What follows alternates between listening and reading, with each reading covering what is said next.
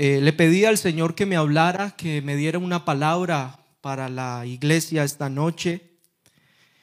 Y puso este sentir en mi corazón la importancia de nosotros estar llenos de la presencia de Dios.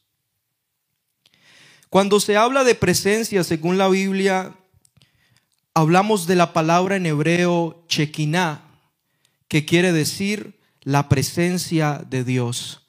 Significa residir, significa habitar. Eso significa esa palabra chequiná en hebreo. Un hombre llamado Salomón se preguntó alguna vez, ¿es verdad que Dios habitará con el hombre en la tierra? Y asimismo tuvo respuesta a su pregunta, inspirado por Dios, porque él dijo, he aquí los cielos y los cielos de los cielos no te pueden contener. Cuanto menos esta casa que he edificado. Entendiendo Salomón de que la presencia de Dios es algo especial y que Dios es un Dios poderoso, grande y sublime. Entendía él de que no había ningún material o ningún diseño o ningún lugar en donde poder encasillar a Dios y a la presencia de Dios. Porque para Salomón Dios era especial, Dios era ese ser que que le había dado todo y del cual él siempre ha escuchado maravillas desde la antigüedad, desde sus antepasados, sus padres, le enseñaron quién es Dios y qué es la presencia de Dios. Yo quise estudiar eh, acerca de la presencia de Dios manifestada en la antigüedad y en los tiempos eh, eh, primeros y encontraba eh, cómo la presencia de Dios se manifestó primeramente al ser humano en el huerto del Edén. Por medio de una voz, Adán dijo, oí tu voz y tuve miedo. Entonces se manifestaba esa presencia a través de una voz. De la misma forma con los patriarcas, Abraham, Isaac, y Jacob. Se les daba una palabra a cada uno de ellos. Escuchaban la voz audible de Dios. No tenían de pronto en aquel tiempo la oportunidad de tener acceso a las escrituras o algún escrito que les hablara acerca de Dios no tenían el Pentateuco, no tenían tampoco de pronto eh, un profeta de la época, un tercero que llegase a su casa y les dijera, eh, vengo con palabra de Dios. No, ellos tuvieron la oportunidad de escuchar la voz de Dios.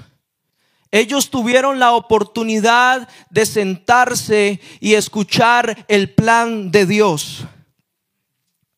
Y es algo que uno lo ve de una manera extraordinaria, porque tener la oportunidad de que Dios te hable directamente, de que puedas escucharlo, creo yo que es un privilegio. Gloria al Señor Jesús. Entonces no tenían ellos de pronto las herramientas que tenemos hoy en día pero eran privilegiados al tener a Dios mismo hablándoles y compartiéndoles cada uno de los planes que él tenía con el pueblo. Ahora tenemos un personaje llamado Moisés, que es el personaje que vamos a tocar esta noche, porque él tuvo el privilegio de experimentar la presencia de Dios. Primeramente en su llamamiento, cuando estaba en el desierto apacentando las ovejas de su suegro, tiene la oportunidad de ser llamado por Dios. Fue llamado por Dios a través de una zarza que ardía y no se consumía. Dios llamó la atención de Moisés de esta forma. Moisés había habitado en el desierto por muchos años después de haber salido de Egipto, por haber matado a un hombre. Pero tiene esa oportunidad de ser llamado por Dios, tiene ese privilegio y él atiende a el llamado de Dios. Y Moisés se dirige nuevamente al país en donde había crecido, hablamos de Egipto, y en donde su tarea era sacar a un pueblo esclavizado y llevarlo al desierto a experimentar la gloria de Dios. El pueblo iba a experimentar algo que no veía hace mucho tiempo, prodigios, señales, milagros. Importante es definir lo que era el pueblo hebreo en aquel tiempo no eran más que un grupo de personas que habían sido esclavizadas no por más de 400 años. Fueron esclavizados. Pero a causa de qué, si nos vamos al antes del cautiverio de Israel, podemos ver a un líder llamado Jacob, que toma su familia, toma su ganado, toma sus bestias, toma el pueblo y les dice, nos vamos del lugar en el que estamos a buscar una tierra mejor porque estamos en tiempos de sequedad, no hay agua por ninguna parte. Entonces eh, fueron a dar a una tierra llamada Goshen o antiguo Egipto. Más tarde serían ellos tomados como esclavos por el pueblo egipcio. Y ahí es donde inicia toda esta historia.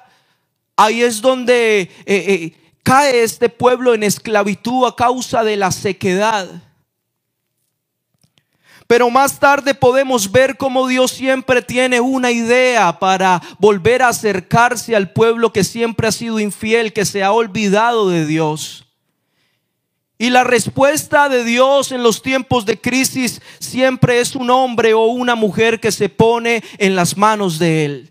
Una persona que quiera valorar la presencia de Dios es considerada como ese instrumento útil para poder llevar a cabo una función o una tarea en específica. Gloria al Señor.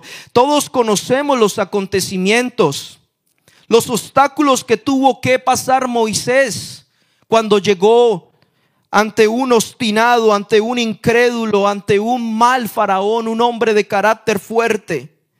Pero él tenía ganas, él tenía un llamamiento, él tenía algo en su mano, en su corazón, que quería hacer todo lo posible para que el plan de Dios se llevara a cabo.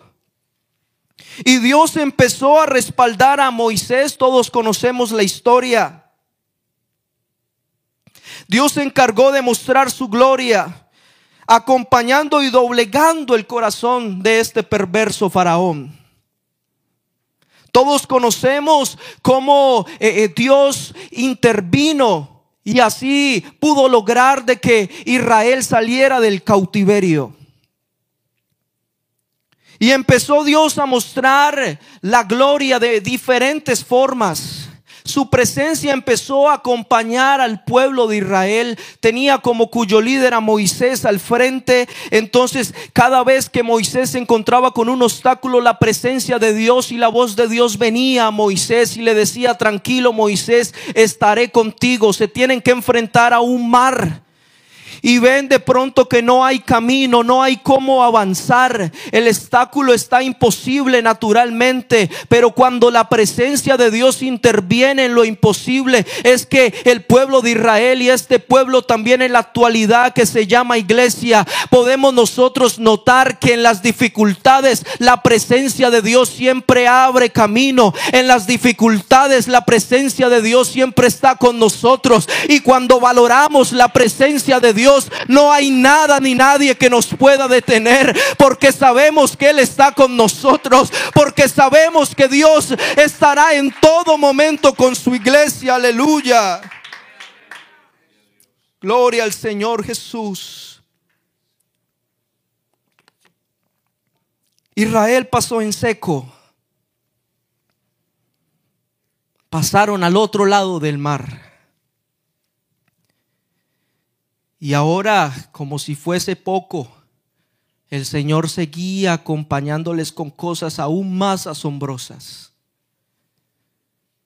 en el desierto, acompañándoles con una nube para que su pueblo no tuviera que, que soportar el calor tan intenso que hace en el desierto. Les pongo una columna de nube.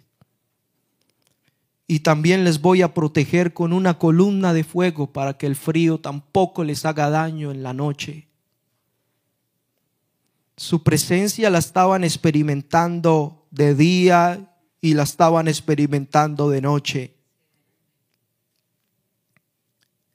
Todos los días podían ver cómo su líder, ese hombre guiado por Dios, se madrugaba y se alejaba del campamento a hablar con Dios. Esa era la experiencia que tenían. Este pueblo tenía la confianza de llegar a la tierra prometida, pero aquí nos encontramos con el nudo de este mensaje. Y quiero que se conecte conmigo porque no todo fue color de rosa. Porque era muy fácil dañar esa confianza que ellos tenían en su líder. El pueblo de Israel desconfió muchas veces de Moisés. Eran frágiles. Se olvidaban de Dios muy fácilmente. No les bastaba con ver todas las cosas. Eran incrédulos de corazón duro habían dejado Egipto, pero Egipto seguía en los corazones de muchos. No les bastaba con la gloria de Dios, con la presencia de Dios, no les bastaba con lo que Dios había hecho. Ellos se cegaron y a veces eh, eh, querían cosas distintas, querían un Dios igual a los dioses que adoraban en Egipto.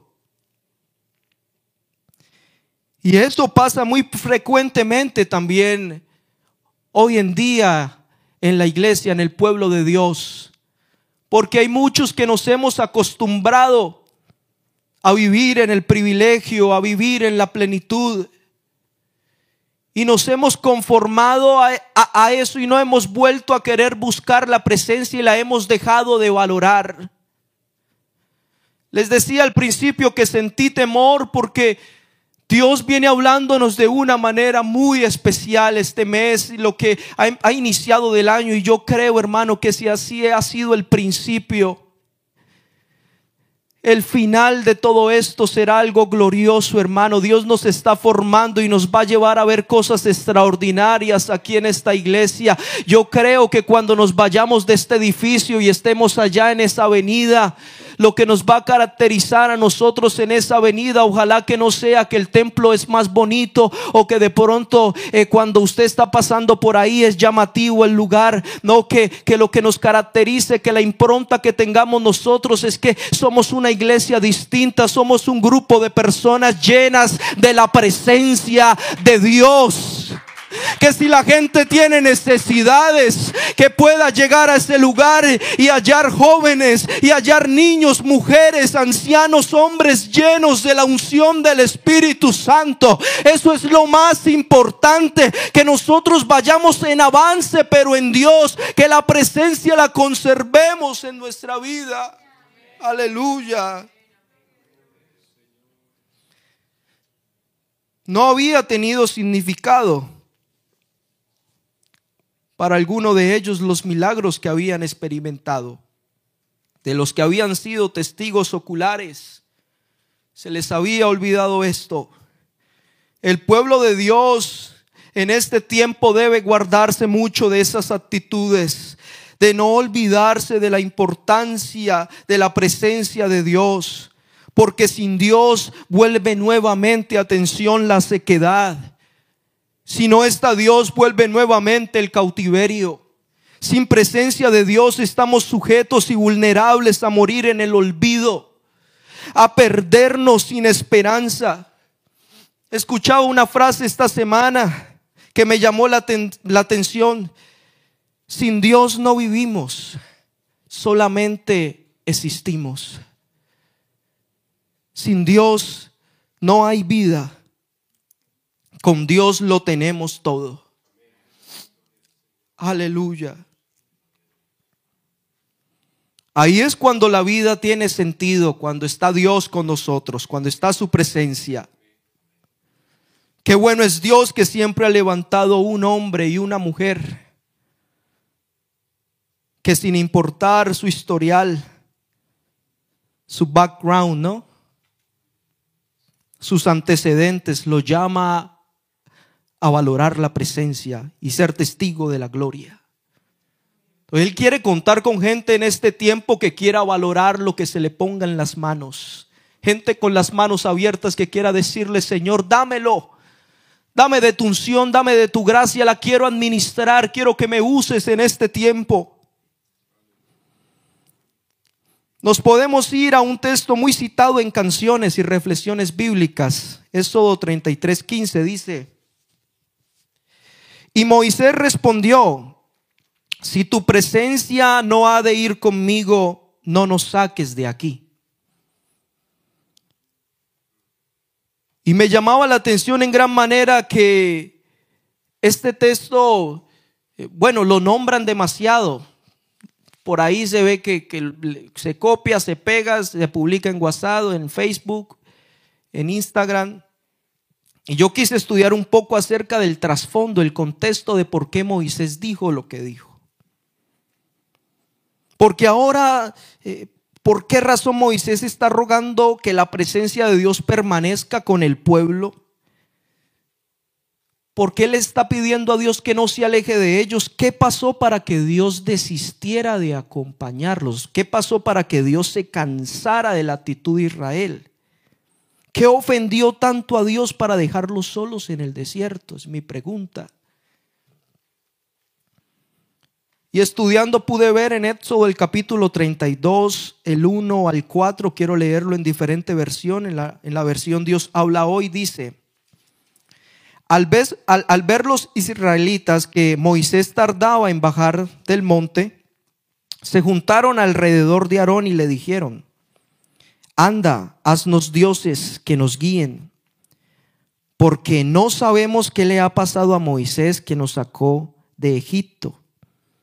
Y Aarón les contestó, bueno, quítenles a sus mujeres, hijos e hijas, los aretes de oro que llevan en las orejas y tráiganmelos aquí. Todos ellos se quitaron los aretes de oro que llevaban en las orejas y se los llevaron a Aarón, quien los recibió y fundió el oro. Y con un cincel lo trabajó hasta darle forma de un becerro. Entonces todos dijeron, Israel este es tu Dios que te sacó de Egipto. ¿Qué le parece a usted? El descaro de un pueblo y la ingratitud, el menosprecio. Al instante que su líder se aleja, de pronto por unos días, podrían haber sido meses. No creo yo que haya sido suficiente razón para construirse un becerro, una obra de manos, algo perecedero, algo que se puede dañar, que se puede romper y reemplazarlo con el Dios de la columna y reemplazarlo con el Dios de gloria. El corazón de Dios se llenó de ira, se decepcionó de su pueblo porque Él no ha querido nada más que tener a su pueblo lleno de privilegios y en comodidad. Dios ha querido manifestar su presencia de una y otra forma, demostrarnos su amor, demostrarnos su bondad. Y cuando hay este tipo de actitudes, cuando hay este tipo de acciones en los cuales negamos rotundamente a Dios, es cuando la presencia se aleja a causa de la desobediencia. Ellos quisieron buscar rápidamente soluciones a lo que ya tenía solución. Ellos querían tener otros dioses de pronto similares a los que habían visto en Egipto. No fueron capaces de aguantarse, tuvieron que ir a Aarón. El acampar en el desierto, incluso creo yo, porque así lo dice la Biblia, se había vuelto placentero, porque Dios estaba con ellos. Entonces no es que ellos estuviesen eh, pasando dificultades tremendas, aguantando hambre, o que el sol los estuviese quemando, o que el frío los estuviese matando. No, ellos estaban viviendo en un completo sueño. Dios estaba con ellos todo el tiempo. Nunca les faltó nada. Dios suplía cada una de las necesidades. No se podían quejar para nada. Y yo creo que en este tiempo estamos viviendo también lo mismo. No nos podemos quejar del Dios que tenemos porque Él ha sido bueno. ¿Cuántos lo creen? Dios nos ha rodeado de bendiciones. Dios nos ha dado privilegios especiales. Entonces nosotros no podemos dejar que el corazón y la mente empiecen a tener ese tipo de inclinaciones de irnos fuera de Dios. Porque ahí es cuando viene nuevamente la escasez. La intención no es llenarnos de miedo, pero tenemos que tener en cuenta que sin Dios nada somos y que todo lo que tenemos es por su gracia, que todo lo que tenemos es por su misericordia. Aleluya. Es gracias a Él. La presencia de Dios se estaba manifestando a Moisés en el monte. Pero no obstante seguía con ellos en forma de columna de nube. Y aún así, mira el descaro, se dejaron llevar por la necedad. No es que Moisés se fue y Dios se fue con Moisés. No, Dios prometió cuidarle al pueblo y le seguía cuidando el pueblo mientras él estaba lejos. Entonces, en presencia de Dios estaban haciendo lo malo, consultando a Aarón y diciéndole, haznos otro Dios, que nos guíe, porque no sabemos qué le aconteció a Moisés en el, en el, monte. Lo ha de pronto matado una bestia, o la gloria de Dios lo consumió. Algo pasó, entonces busquemos soluciones para seguir este camino. Pero no se daban cuenta era tanto los cegados y los tinados y los necios que eran ellos que se hicieron su ídolo en presencia de la columna. Y le dieron la gloria a ese ídolo, una gloria que solo le correspondía al dueño de la columna, al Dios de los prodigios, al Dios de los milagros, al Dios todopoderoso que los había sacado de Egipto. Entonces el Señor le dijo a Moisés, dice en el verso 7 al 8 del mismo capítulo 32, lo leo en esta versión. Dios le dice a Moisés, anda baja porque tu pueblo, el que sacaste de Egipto, se ha echado a perder. Muy pronto se han apartado del camino que yo les ordené seguir. Se han hecho un becerro de oro fundido y lo están adorando y presentándole ofrendas y dicen, Israel, este es tu Dios que te sacó de Egipto. Dios estaba enfurecido y decepcionado y le comunica a Moisés, baja urgentemente, porque este pueblo se ha echado a perder completamente. Se olvidaron. Dios se enfureció porque Él es celoso, porque con Dios no se juega. El Señor le dijo a Moisés, me he fijado en esta gente y me he dado cuenta que son muy tercos. Ahora Moisés, déjame en paz que estoy ardiendo de enojo. Es la expresión de Dios y voy a acabar con ellos. Pero a ti Moisés, tú que si has sido fiel, que, que te has guardado, de ti voy a ser una gran nación. Y Moisés no se dejó de pronto... Eh, eh, llevar de, la ira. No se, no se dejó de pronto, eh, por llamarlo de esta forma, él no quería que el pueblo fuera destruido porque él sabía que Dios había prometido algo. Él había conocido a un Dios de misericordia que es lento para la ira, pero grande en misericordia. Él sabía la forma de cómo llegarle a Dios, al corazón de Dios. Qué bueno que en este tiempo hayan hombres y mujeres capaces de llegarle al corazón a Dios. Hombres y mujeres capaces de humillarse de tal forma que Dios les vuelva a escuchar.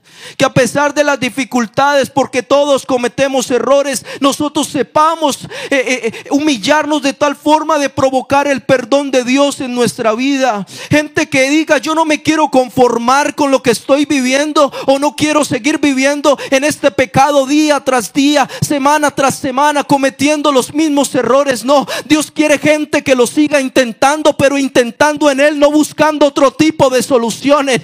En esta noche tiene que haber gente dispuesta a querer seguir provocando la bendición de Dios y que la presencia no los abandone. Gente que reconozca que la presencia es lo más importante. Mire usted dónde podemos caer con las malas acciones. Mire usted dónde podemos caer si no valoramos la presencia de Dios. Yo le decía a una joven en, en clase de nuevo comienzo, le decía, yo creo que, que es muy triste para Dios cuando nosotros dejamos de buscarlo, cuando nos queremos alejar de su presencia. Cuando le decimos, Señor, no queremos saber más de ti, cuando actuamos en desobediencia. Dios siente esa tristeza de que uno de sus hijos lo está despreciando a pesar de toda la bondad que él viene demostrando. Pero yo le decía, imagínese usted, usted puede que lo desprecie y decida irse lejos. En algún momento podrás volver. Y si te humillas, seguramente Dios te va a perdonar. Pero yo le hacía una pregunta, pero ¿qué tal que Dios te dijera, ya no quiero saber más de ti? Aléjate de mí y vete. No tienes perdón. Has decidido la desobediencia, has decidido otro camino, vete de delante de mi presencia. Una cosa es yo decirle no a Dios, pero otra cosa es que Dios me diga no a mí. Yo le decía, ¿qué sentirías tú donde Dios te cerrara las puertas y no pudieras volver a entrar ni siquiera a la iglesia?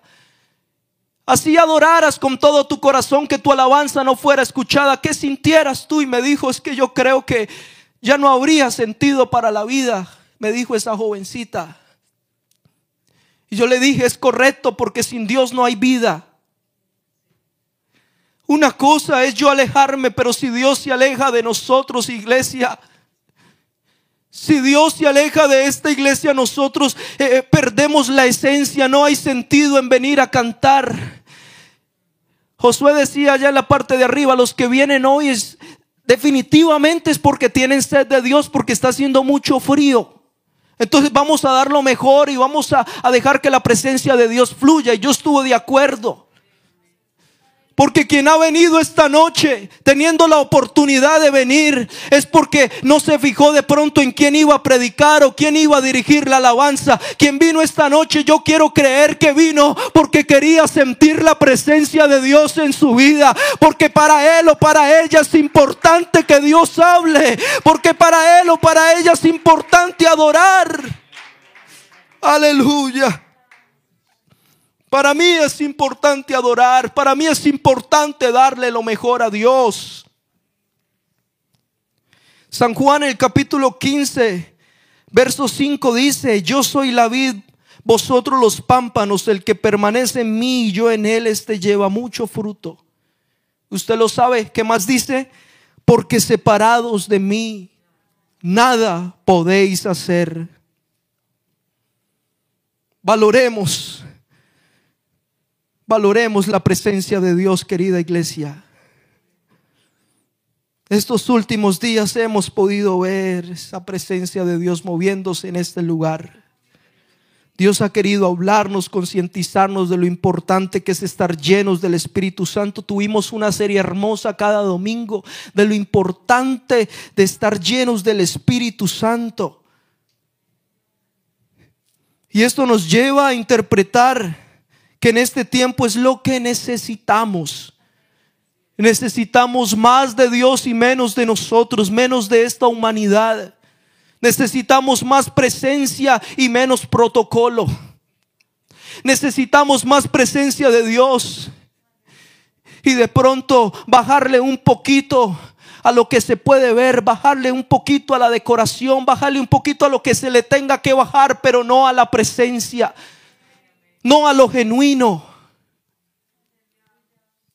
Yo he aprendido que hay cosas accesorias y cosas necesarias. Lo accesorio es lo material, el lugar, el sonido, los instrumentos, las sillas, todo lo que vemos. Eso puede faltar y de todas maneras hacemos culto. Pero lo necesario, y no sé si usted está de acuerdo conmigo esta noche, es la presencia de Dios. Sin la presencia de Dios, no Señor, no hacemos culto. Sin la presencia de Dios cerramos las puertas porque ya no es necesario. Lo importante es la presencia de Dios. Aleluya. Esta es la que nos guía, esta es la que nos da visión, esta presencia. Si no fuera por la presencia, todo sería en vano, querido hermano. Todo lo que estamos haciendo, todo lo que hacemos aquí, el único fin es que Él sea glorificado, es que su nombre sea exaltado por encima de todas las cosas. Nosotros hemos venido a un servicio, no para ver de pronto al pastor. Con todo respeto, no hemos venido tampoco para ver el grupo de alabanza. Nosotros hemos venido para sentir a Dios en nuestro corazón. Hemos venido a encontrar respuestas en lo imposible. Hemos venido a ser sanos y estamos enfermos. Hemos venido a rendirnos con toda nuestra alma. Pero entonces, ¿qué hacer cuando la presencia se va? ¿Qué hacer cuando estoy en tiempos de sequedad? ¿Qué debo hacer cuando siento que, que Dios se ha alejado de mí? Hay gente que marca la diferencia porque ha entendido cómo es Dios y cómo llegar a Él. Un Moisés que ha entendido lo importante que es la presencia de Dios. Él no quiere decirle, sí Señor, voy a bajar del monte, consígueme esposa, consígueme otro pueblo. No, él sabía cuál era la promesa de Dios. Y él le dice, Señor, es fundamental que nos acompañes. Queremos llegar vivos a la tierra prometida. Moisés piensa que debo hacer para que Dios no se aleje en ese momento. Él sabe que empezaron a vivir cuando Dios llegó. Hay un canto especial y maravilloso que dice, mi vida comenzó cuando el Señor llegó. Y eso es lo que experimentamos nosotros porque empezamos a vivir fue cuando Cristo nos llamó. Este evangelio es algo precioso y maravilloso. A veces nos quieren de pronto predicar un evangelio lleno de, todo está bonito, todo está muy bien. El evangelio que nos enseñaron es en el mundo tendréis aflicciones, pero tranquilo, yo he vencido al mundo.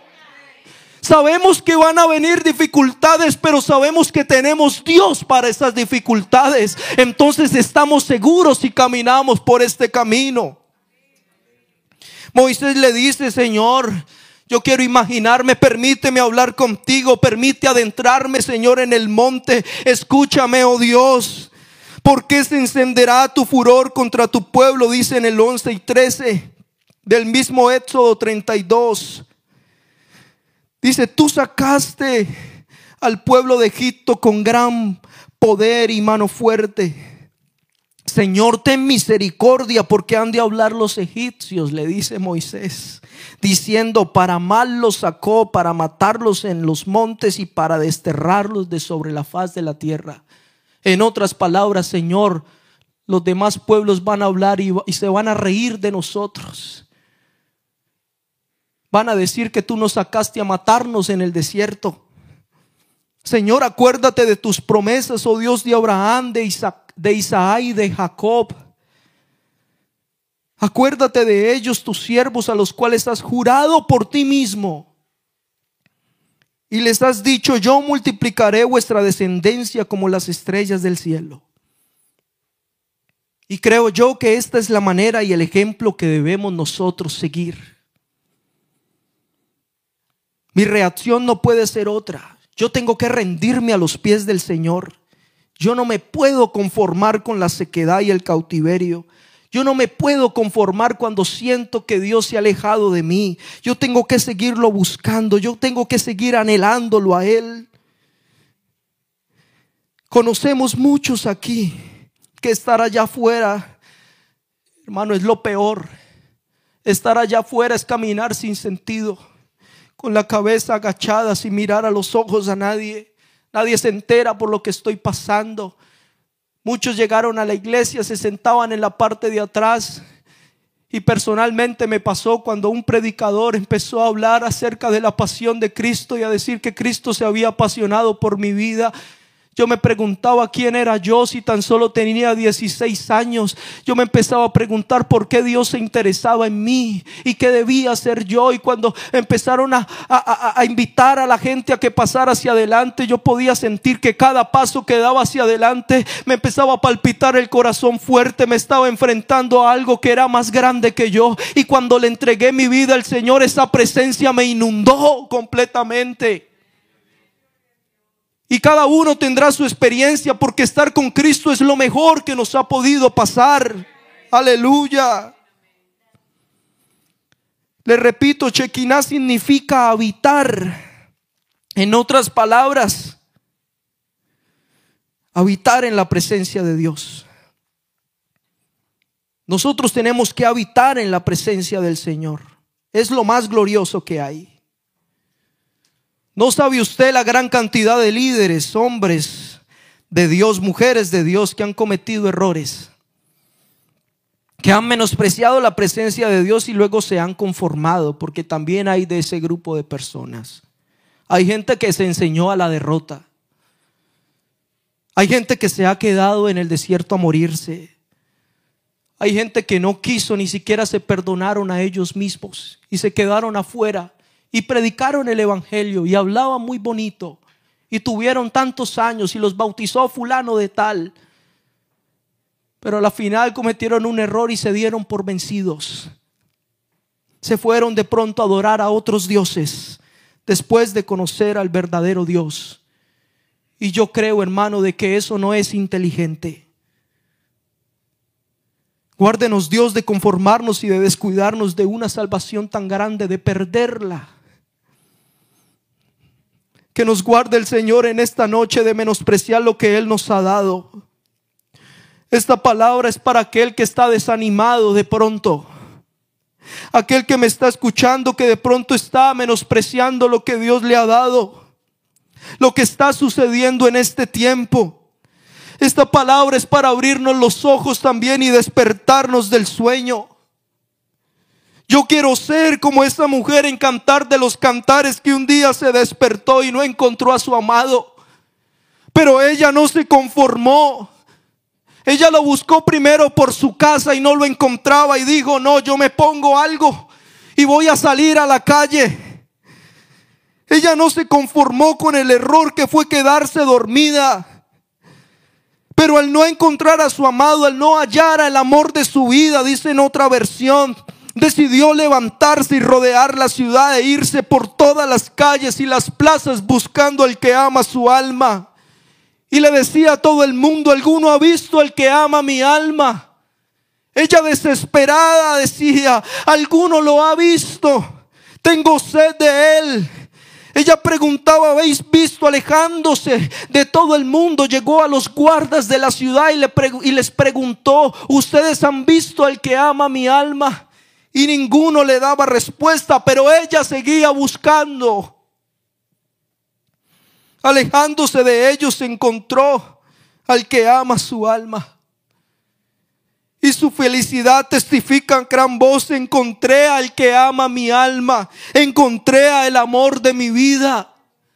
¿Cuántos aquí esta noche consideran a Dios el amor de sus vidas, consideran a la presencia de Dios lo más importante. ¿Cuántos aquí se desesperan cuando no sienten a Dios? Yo quiero estar en ese grupo de las personas que se desesperan cuando no sienten el Espíritu Santo moviéndose dentro. Mi alma anhela al Dios vivo y aún ardientemente desea los atrios de Jehová. Mi carne y mi corazón cantan al Dios vivo. Yo quiero que siempre sea mi expresión como el salmista, porque mejor es un día en tus atrios, Señor, que mil fuera de ellos. Yo escogería estar en las puertas de la casa de mi Dios que habitar en moradas de maldad. Quiero ir terminando con esto. Volvemos a ese texto que leíamos, porque cuando Moisés descendía del monte, se enfureció con el pueblo, es decir, no estuvo de acuerdo con lo que habían hecho ellos. Y eso es bueno que lo entendamos porque nosotros no podemos estar de acuerdo con la ingratitud. Como líderes no podemos estar de acuerdo. Tenemos que ser celosos con las cosas de Dios también. Querido líder, no puedes conformarte con que tu entorno, con que tu familia de pronto se esté desviando. Tú tienes que defender, no puedes aceptar el pecado dentro de tu propia casa. Querido líder, entiende que Dios es primero. Defiende la santidad. Defiende la fidelidad a Dios. No permitas que de pronto tus hijos, tu esposa, pongan a alguien de primer lugar, pongan un ídolo de primer lugar. No permitas que eso pase. Querida hermana, no permitas eso. No, es que mi esposo, mi esposa es inconversa, mis hijos no quieren saber nada de Dios. Qué importante es que el líder, que el hombre y la mujer de Dios se paren frente y diga esta casa y yo serviremos al Señor. Dios es primero. No permitas que los asuntos de tu trabajo, no permitas que las conversaciones, que la conducta, que tu relación, que el matrimonio, que el noviazgo, desagraden a Dios, propongamos algo distinto esta noche, propongamos la presencia de Dios primero. Ahí es cuando podemos nosotros sentir que la estamos haciendo en Dios. Ahí es cuando nosotros podemos sentir de que vamos directo a lo que Dios nos ha prometido.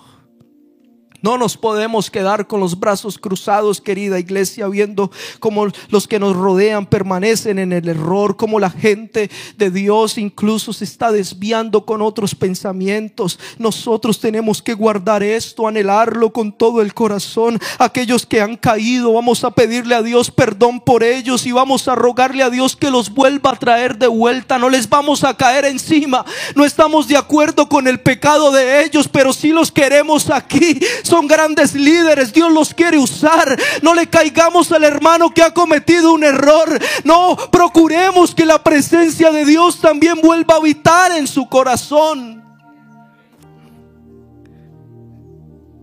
Moisés movió el tabernáculo, que era esa tienda portátil. Lo movió lejos del pueblo y hablaba y le rogaba a Dios y le decía, Señor, si tu presencia no ha de ir con nosotros, no nos saques de aquí. Y el Señor le respondió y le dijo, Moisés, te voy a enviar un ángel para que los guíe. Y Moisés le dijo, yo no quiero ningún ángel, yo te quiero a ti. Yo no quiero que nos acompañe ningún ángel. El necesario eres tú. Aleluya. Tenemos en este tiempo, hermano, que preocuparnos cuando no lo sentimos a Él.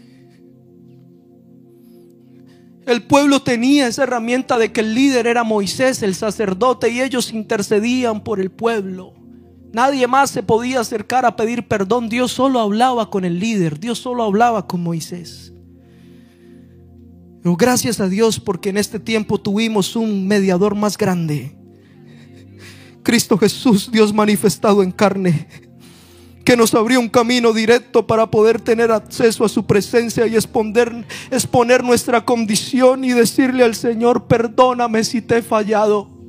Ya no necesitamos de un mediador. Qué triste sería que solo el predicador o el pastor tuviera acceso a la presencia de Dios. No, esta noche todos tenemos acceso a la presencia de Dios. Esta noche el que se humilla podrá ser exaltado. Esta noche el que está enfermo puede ser sanado. Esta noche el que busca va a encontrar respuesta de Dios. Aleluya. Se rasgó el velo en dos. Ahora yo puedo entrar en su presencia. Ahora yo puedo entrar en lo inconmovible y en lo glorioso en Dios. Aleluya. Vamos a darle importancia a lo verdaderamente importante. Primero la presencia de Dios. Busca primeramente el reino de Dios y su justicia y las demás cosas vendrán por añadidura. Este año nos vamos a, a, enfocar y a preocupar por lo importante, la unción y una iglesia que es un organismo vivo lleno del poder del Espíritu Santo. Líderes llenos del Espíritu Santo, ministerios llenos de la presencia de Dios, jóvenes y niños llenos del Espíritu Santo. Aleluya. Ubíquese en sus pies, por favor, querido hermano. Yo quiero más de Dios. Yo quiero más. Yo quiero más y más de Cristo. Yo quiero más de su poder. ¿Quién quiere esa presencia? ¿Quién anhela esa presencia? Hay alguien que de pronto ha venido con dificultades a buscar al Señor. Hoy es el día en que puedes encontrar no solo al Señor, sino la respuesta para lo que estás pasando. Porque con Él vienen añadidas todas las cosas. Porque cuando tenemos a Dios lo tenemos todo. Yo prefiero un desierto con Cristo que una tierra prometida sin Él. El cielo sabe por qué tiene un significado especial, porque Dios está en el cielo. Si no, no se hablaría de cielo. Lo importante aquí es el Señor. Lo importante es su presencia. ¿Cuántos aquí quieren su presencia? ¿Cuántos anhelan su presencia? Su presencia, su presencia, su presencia, su presencia. Su presencia su gloria en nuestra vida, su gloria en nuestra vida. Yo quiero llenarme, yo quiero llenarme. Alguien que diga, yo quiero llenarme. Alguien que no se conforme, yo quiero llenarme de la presencia. Alguien que no se conforme al problema, yo quiero llenarme de la presencia. Alguien que no va a permanecer más en su error, no, yo quiero trascender en Dios. Yo quiero trascender porque su presencia me llama a las cosas gloriosas, porque su presencia me llama a vivir en Él y cuando vives en Él todo lo ves con con cierto agrado, todo lo ves con cierta eh, facultad de hacer las cosas. Lo quieres hacer en Dios, síguelo intentando entonces en Dios, pero no descuides lo importante. Dios es lo importante.